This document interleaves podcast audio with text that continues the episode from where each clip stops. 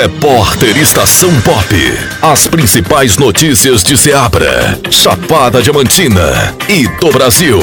Entrando a todo momento na programação. Terça-feira, 25 de julho de 2023. Agora no horário de Brasília, 8 horas e 40 minutos. 20 horas e 40 minutos. Bahia. Padre morre após batida entre carro e caminhão na BR-242. Veículo ficou destruído. Um padre de 44 anos morreu após uma batida entre o carro que ele estava e um caminhão na noite de segunda-feira, dia 24 de julho, na BR-242, em um trecho da cidade de Barreiras, no oeste da Bahia.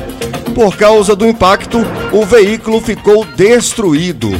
Segundo a Polícia Rodoviária Federal, PRF, o acidente aconteceu na altura do quilômetro 852, por volta das 18 horas e 30 minutos.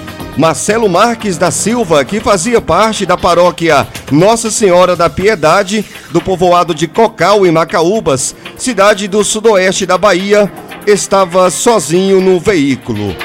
De acordo com a PRF, após análise do local do acidente, foi possível descobrir que o carro que o padre dirigia bateu na traseira do caminhão ao tentar mudar de faixa.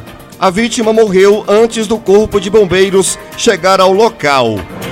O corpo do padre, que ficou preso às ferragens, foi retirado do carro pelos bombeiros e levado para o Instituto Médico Legal IML de Barreiras. A Polícia Rodoviária Federal informou que o motorista do caminhão não ficou ferido. Agora no horário de Brasília, 20 horas e 41 minutos.